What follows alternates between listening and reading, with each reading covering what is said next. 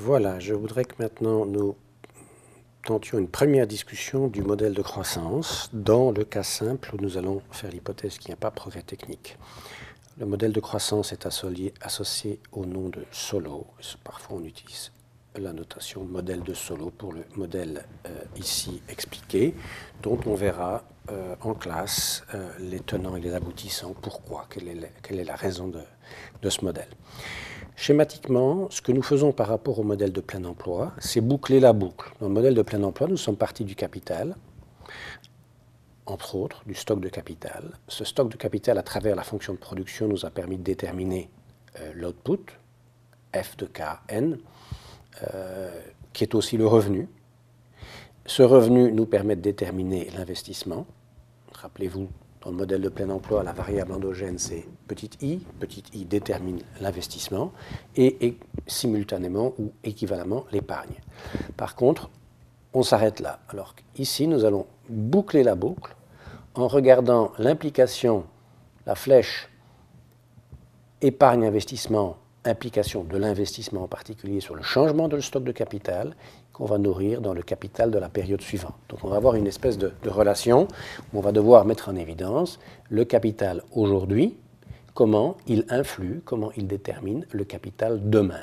Et vous voyez que la notation qu'on va utiliser, c'est de mettre un indice T pour temps en dessous de la variable capital, de toutes nos variables, et déterminant euh, T plus 1 pour l'année suivante, euh, T pour cette année-ci, T plus 2 pour deux années, etc. Donc voilà l'objectif. Alors, grosso modo, notre travail va bien consister à travailler sur base de cette fonction de production agrégée, qui est homogène, et que par conséquent, nous pouvons exprimer entièrement en termes du produit par tête et du capital par tête, y divisé par n, k, k divisé par n, et cela est une fonction concave, comme nous l'avons vu, donc qui a la forme qui est représentée ici. Et dans ce contexte-là, on voit que l'augmentation de l'output, la croissance économique, pourrait être justifiée soit comme un mouvement le long de la courbe, c'est-à-dire une augmentation du capital par tête qui conduit à une augmentation de l'output par tête. Là, on a bien augmentation de l'output par tête, croissance économique, justifiée par l'augmentation du capital, ou encore une euh, autre possibilité, c'est qu'il y ait un déplacement, comme on voit ici, de la fonction de production, c'est la possibilité offerte par le progrès technique, c'est la fonction de production qui se déplace, et on a à niveau de capital par tête donné une augmentation de l'output, un déplacement vers le haut, qui représente la croissance économique. Au fond, euh, le grand débat, la grande question que l'on va examiner, est-ce que euh, la croissance économique, c'est plutôt l'un ou c'est plutôt l'autre? Et pour l'examiner, on va paradoxalement commencer par euh, une hypothèse simplificatrice, ici j'en mentionne deux, mais l'hypothèse simplificatrice qui est paradoxale, c'est à dire supposons qu'il n'y ait pas de progrès technique, supposons qu'il n'y en ait pas, ce ne soit pas possible, f est constante, f ne varie pas, ou f est la représentation de euh, grand F kn1. Hmm?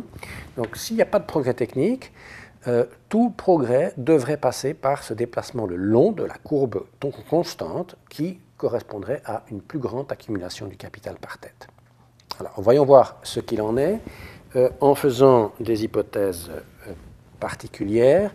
L'hypothèse aussi simplificatrice qui nous permet de raisonner facilement, c'est de dire que la population, le taux d'activité et le taux de chômage, s'il y en a, sont constants. Donc en fait, n est constant. En termes de output non pas par tête, mais output total, il pourrait être déterminé par une croissance de n. Mais pour l'instant, faisons abstraction de cette croissance démographique ou de croissance des taux d'activité et travaillons à n constant. Alors, dans ce contexte-là, euh, pardon, on va quand même encore faire deux, un ensemble d'hypothèses simplificatrices, mais on va voir dans ce contexte-là que la, mathématique du modèle, ce sur quoi je vais me focaliser aujourd'hui, est relativement simple. Euh, ultérieurement, on la relâchera les hypothèses pour euh, rendre le modèle un peu plus riche. On va raisonner en économie fermée, comme on l'a vu dans le modèle de plein emploi. Ça signifie qu'il va y avoir égalité entre l'épargne et l'investissement. D'accord. Et ici, j'ai réintroduit une différence de notation. Attention. J'ai introduit S pour l'épargne privée et j'ai séparé, donc S ici est l'épargne privée, et T-G est l'épargne publique. D'accord. Pourquoi est-ce que je fais ça? Ben Parce qu'en fait, je vais dire qu'il n'y a pas de secteur public, donc l'épargne publique sera égale à 0, et par conséquent, je vais pouvoir utiliser cette notion, l'épargne nationale, mais qui n'est en fait que l'épargne privée, puisqu'il n'y a pas d'épargne publique, est égale à I. Hmm donc, euh, l'économie est fermée, il n'y a pas de flux de capitaux venant de l'extérieur ou allant vers l'extérieur, il n'y a pas de, de, secteur public, ça me garantit que S est égal à I, que l'épargne privée, qui est égale à l'épargne nationale, est égale à l'investissement. Et finalement, on fait l'hypothèse que l'épargne privée va être une constante, euh, une fraction constante du revenu. Un tout petit peu différent de l'hypothèse qu'on a faite précédemment, l'hypothèse keynésienne, où on avait imaginé que la fonction de consommation était C0 plus C1 de Y moins T. Ici, on n'a pas de T puisqu'on l'a mis à 0. Mais ici, il y a le terme constant. Eh oublions ce terme constant pour simplifier notre vie euh, aujourd'hui et imaginons que la consommation, c'est une fraction du revenu et l'épargne, c'est euh, la fraction restante, le taux d'épargne étant bien sûr compris entre 0 et 1. D'accord? Ces hypothèses nous conduisent à, à dire qu'à tout moment, et en particulier à la période T, l'investissement est égal à une fraction constante du produit. Lorsqu'on voit le lien euh, depuis le produit national ou le revenu national sur l'investissement, ce lien est particulièrement simple. On épargne et donc on investit, puisque épargne et investissement sont égales, une fraction constante du revenu national. IT est égal à petit s. Petit s est un, nombre compris entre 0 et 1, 10, 15, 20% euh, de, du revenu de la même période. OK? Alors, Ici, ça, a l'air de se compliquer un tout petit peu, mais les choses sont en fait relativement simples. Ce qu'on veut décrire ici, c'est le processus par lequel le capital est accumulé. Alors la règle de base que nous verrons dans, les modèles beaucoup plus sophistiqués est une règle très simple qui dit la chose suivante. Si nous partons d'un stock de capital KT, c'est le stock de capital aujourd'hui, ce stock de capital aujourd'hui va être utilisé. Et dans le processus d'utilisation, il y a delta K qui va euh, être déprécié. Donc 1 moins delta fois K c'est le stock de capital non déprécié après une période d'utilisation. Et bien sûr, IT est l'investissement. Donc simplement ce que l'on dit, c'est que le capital qui sera disponible demain, ce n'est rien d'autre que le capital qui est disponible aujourd'hui, KT, après production, 1 moins delta KT, plus l'investissement d'aujourd'hui, IT. D'accord? C'est la loi de mouvement du capital qui est très largement, presque universellement employée dans les modèles économique. Maintenant, on va combiner cette expression, qui est une hypothèse, mais une hypothèse infiniment plausible, avec euh, les, hypothèses que nous avons faites précédemment, en particulier l'idée que IT était égal à petit s de YT. D'accord? Donc ça, c'est ce que j'ai fait au transparent précédent. Je vais combiner ça avec KT plus 1. Et je vais, en trois étapes, euh, une étape, deux étapes, trois étapes, arriver à l'équation déterminante. Alors la première étape consiste simplement à diviser par n je divise par n à gauche et à droite pour raisonner en termes de, capital par tête et de produit par tête. Euh, j'ai aussi, et bien sûr, immédiatement remplacé IT par sa valeur S de YT, d'accord euh, Et j'ai divisé par N. La deuxième étape consiste à regrouper euh, les termes à distinguer ici. Le terme kt n divisé par n du terme delta kt divisé par n, et je mets du côté gauche de l'égalité moins ktn, alors que je reste, laisse du côté droit de l'égalité moins delta kn. D'accord? Pourquoi est-ce que je fais ça? Parce que vous voyez que le côté gauche de l'égalité, que j'ai réécrit ici dans l'équation numéro 3, n'est rien d'autre que le changement capital. Est-ce que le kt plus 1 est plus grand que kt Est-ce que kt est égal? kt plus 1 est égal à kt ou kt plus 1 est plus petit que kt Donc ça, on a le, changement, ce que je pourrais écrire delta de k sur n. Et je vois que la, question de savoir si le capital est en croissance ou en décroissance va être directement donnée par la question de savoir si l'investissement est plus grand que le capital déprécié. Très simple le capital va croître si l'investissement est plus grand que le capital déprécié. C'est ce qu'on exprime ici en unité de travailleurs. Donc, SYT sur N, c'est l'investissement. est-ce qu'il est plus, il est plus grand que delta kt sur n, qui est la dépréciation euh, divisée par n? Et finalement, on remplace bien sûr yt euh, n par la fonction de production s de fktn. Donc voilà mon équation, euh, celle que je vais utiliser, qui va me permettre de tracer l'évolution du capital dans le temps. je vais répéter ici que j'ai ici mon équation majeure qui me dit, euh, en ayant de nouveau contracté, comme on a fait précisément dans d'autres modèles, tous les, toutes les hypothèses dans une seule équation, qui me dit comment le capital par travailleur évolue.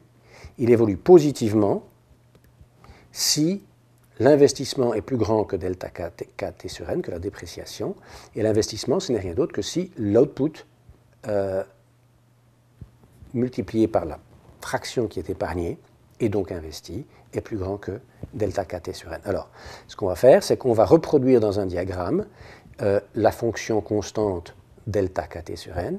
On va reproduire dans un diagramme s de fkt sur n et on va regarder si le premier terme ici est plus grand ou plus petit que le deuxième terme là-bas en fonction de cette euh, décision, en fonction de cette observation, on pourra savoir si le capital par unité de travailleur est en train d'augmenter ou est en train de diminuer.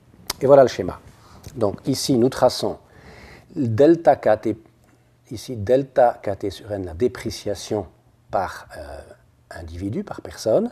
C'est une droite hein, qui a euh, un, angle delta. Hein. C'est une droite puisque c'est une. J'ai reproduit ici k sur n. Hein et delta k sur n, c'est une, droite.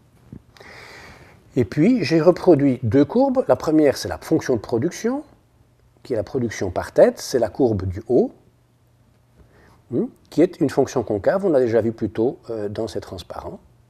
Et puis, une fraction de cela, la fraction S de FKTN, ce sera la même courbe, mais euh, euh, qui est glissée vers le bas. Hmm, donc il y a chaque fois une différence qui est 1 moins S. Donc S de FKN, ce sera la courbe qui va nous intéresser et qui est celle-ci.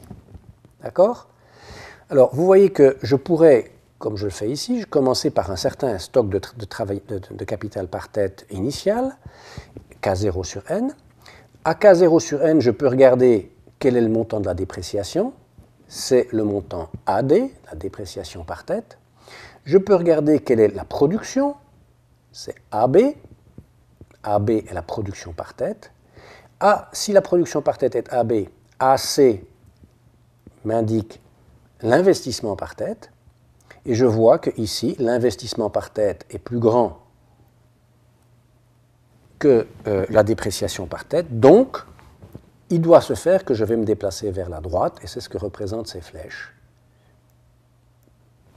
Euh, au point K0 sur n, le, la tendance est la croissance. Il va, on va se déplacer le long de la courbe d'investissement, ou si vous voulez, le long de la courbe de production. Et vous voyez que ce raisonnement, il va être exactement le même si je partais à ce niveau-ci, et il sera le même jusqu'à ce qu'il y ait cette intersection entre la courbe SFKN et la courbe delta KN. Donc SFKN égale delta k sur n. Ça, c'est le point d'intersection qui va identifier l'état que nous allons appeler l'état stationnaire. À, à, ce niveau-ci, l'intersection, nous allons parler d'un capital par tête, on va lui donner le nom k étoile n, parce que la croissance, elle va avoir lieu jusqu'à ce point, mais pas au-delà. Et d'ailleurs, si on était au-delà, par exemple à un niveau tel que celui-ci, vous verrez que là, la dépréciation serait supérieure à l'investissement, et donc on irait dans la direction opposée, qui est représentée par ces flèches. D'accord? En d'autres mots, nous allons, dans cette économie sans progrès technique, converger vers un unique taux de capital par habitant, K étoile sur N, et une production correspondante Y étoile sur N, sans croissance, puisque euh, on aura épuisé à ce stade les possibilités de déplacement vers la droite qui sont possibles tant que la production ou surtout l'investissement par tête est plus grand que la dépréciation. Voilà. Donc, nous avons ici euh, la dynamique de K sur N et de Y sur N. Nous avons euh, les cas, si nous sommes sur la gauche, euh, où Kn est plus petit que K sur N, à ce moment-là, il y a croissance. Nous avons les cas où, au contraire, on est sur la droite, K sur N est plus grand que K étal sur N, nous avons décroissance. Et nous avons clairement convergence vers K étoile sur N, qui, comme on l'a vu, est repérée par cette euh, équation qui nous dit que l'investissement suffit juste à combler, à compenser la dépréciation. Reste à enregistrer l'impact sur le produit national. Donc on a ici euh, l'équilibre de cette petite économie simplifiée. C'est un équilibre ou un état stationnaire où on a convergé vers K étoile sur N, qui est tel que l'investissement et l'épargne compensent la dépréciation, et à ce taux K étoile sur N, nous produisons Y étoile sur N. Voilà euh, la description de l'équilibre euh, que l'on peut euh, caractériser par les remarques suivantes. Le taux d'épargne n'affecte pas la croissance à long terme. La croissance à long terme, elle est nulle. Le taux d'épargne, cependant, contribue à déterminer le niveau de capital et de production à l'équilibre, et une variation du taux d'épargne affecte la croissance du capital par tête et de la production par tête, mais de manière temporaire. J'illustre cela, nous reviendrons sur ces choses-là, mais regardez, voilà par exemple ce qui se passe, on reprend le schéma simple. Qu'est-ce qui se passe lorsque le taux d'épargne est bas, S0KN, on va converger vers ce point d'intersection entre la dépréciation et l'investissement. Et voilà K0N qui devient l'état stationnaire à ce niveau d'épargne. Lorsque le niveau d'épargne augmente, on a bien S1 plus petit que S0. On a une courbe qui se déplace vers le haut, non pas la courbe de la fonction de production, la fonction de production n'a pas changé, mais la fonction d'épargne et d'investissement, elle, a changé avec un nouveau, nouveau niveau d'intersection et une convergence, une croissance jusqu'à un taux de capital K1N qui est plus grand que K0n. Dans la transition entre les deux points, il y a bien croissance, malgré le fait qu'à l'état stationnaire, il n'y a pas de croissance. Et donc on a euh, euh, ici la représentation complète. Hein. Voilà ce qui se passe. On, on est à K0n avec une production B. On va jusqu'à K1n avec une production D. Le passage le long de cette courbe représente cette transition qui est une croissance temporaire due à l'augmentation du taux d'épargne, qu'on peut représenter, et ce sera mon dernier diagramme pour ce podcast, par ce diagramme ici. À la période T, nous étions à une production YN qui est constante, sans croissance. À la période, une période ultérieure qui est difficile à chiffrer, la période de transition elle-même est difficile à chiffrer. Nous savons que nous allons arriver à Y1 sur N euh, qui est associé au taux d'épargne S1 plus grand que S0. Et nous allons avoir un phénomène de croissance temporaire. Dans le temps, pendant une certaine période de temps, on va partir d'une croissance zéro, on va aboutir à une croissance zéro. Ici, il n'y a pas de croissance. Par contre, dans la transition, il va y avoir une euh, croissance positive euh, qui est cette croissance temporaire rendue possible par l'augmentation du taux d'épargne rappelons que nous avons fait l'hypothèse qu'il n'y avait pas de progrès technique. Voilà, c'est tout pour aujourd'hui. Nous euh, verrons cela plus en détail et plus en insistant sur la partie la plus économique euh, de ce modèle et les leçons qu'on peut en tirer dans le cadre du cours lui-même.